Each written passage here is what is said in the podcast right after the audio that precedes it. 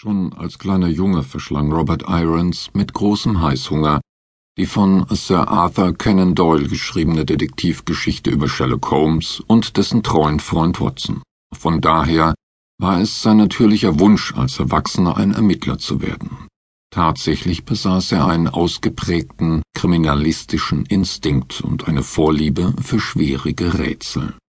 Aber in den Stadtstaaten der Leistungsträger gab es keine regulären Polizeibehörden. Es gab nur den SD, den staatlichen Sicherheitsdienst und das Militär. Der SD arbeitete aber nicht immer nach den Regeln von Recht und Ordnung. Politische Vorgaben waren wichtiger als Wahrheit und Gerechtigkeit. Doch leider standen ihm nicht viele andere Wege offen, wenn er seine Talente wenigstens zum Teil nutzen wollte. Geboren als Angehöriger der dritten Klasse in Sun City, dem zweiten großen Stadtstaat auf dem nordamerikanischen Kontinent, waren die Möglichkeiten aufzusteigen nur begrenzt. Wen das Fernweh plagte, der bewarb sich in der Handelsflotte.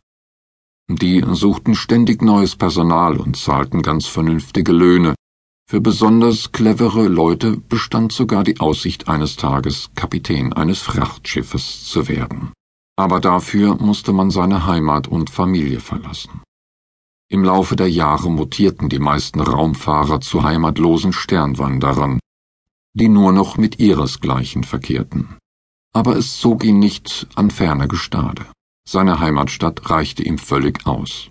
Als Alternative bot es sich zu jener Zeit noch an, ein Studium zu absolvieren. Mit viel Glück und einem guten Abschluss erlangte man einen mies bezahlten Posten in einem großen Konzern und musste sich, wenn man Pech hatte, mit einem dämlichen Vorgesetzten herumärgern. Ein weiterer Aufstieg war nicht möglich. Denn Abteilungsleiter entstammten grundsätzlich einer höheren Klasse, also der Mittelschicht. Dann war man gezwungen, den bevorzugten Kleinegoman aus dem gehobenen Bürgertum tonnenweise Honig ums intrigante Mundwerk zu schmieren und ihn auch noch beim Brabbeln unqualifizierter Satzgebilde freundlich zuzulächeln. Doch auch auf diese nicht gerade verlockende Aussicht hatte Robert Irons verzichtet. Letztendlich blieb ihm nur der staatliche Sicherheitsdienst. Die anfängliche Bezahlung war nicht wirklich befriedigend, doch wurde dem Berufsstand eines Agenten ein gewisser Respekt entgegengebracht, er durchlief mit Bestnoten eine langjährige Ausbildung und qualifizierte sich als Sonderermittler für Kapitalverbrechen.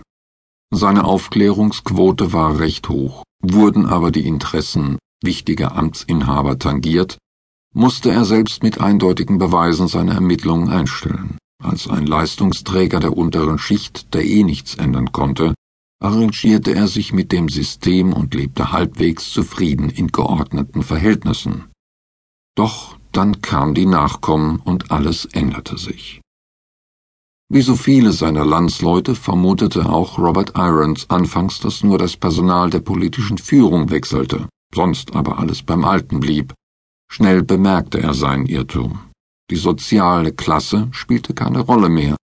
Die Günstlingswirtschaft wurde eingestellt und die Posten wurden nur nach Eignung vergeben. Das kam auch ihm zugute, denn er stieg schnell auf. Da die Nachkommen keine Polizei und Justiz im herkömmlichen Sinne kannten, viele Leistungsträger trotz neuer Gesellschaftsordnung sich immer noch mit hoher krimineller Energie zu bereichern suchten, wurde er damit beauftragt, eine Behörde zu schaffen, um solche Delikte aufzuklären. Mit einem Team zuverlässiger Leute und großer Begeisterung machte sich Irons an die Arbeit. Größte Freude bereitete ihm dabei die Tatsache, dass er nun problemlos auch Personen verfolgen konnte, die zur alten Elite gehörten.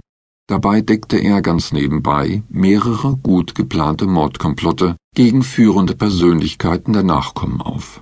Befremdlich wirkte auf ihn lediglich deren Bestrafung.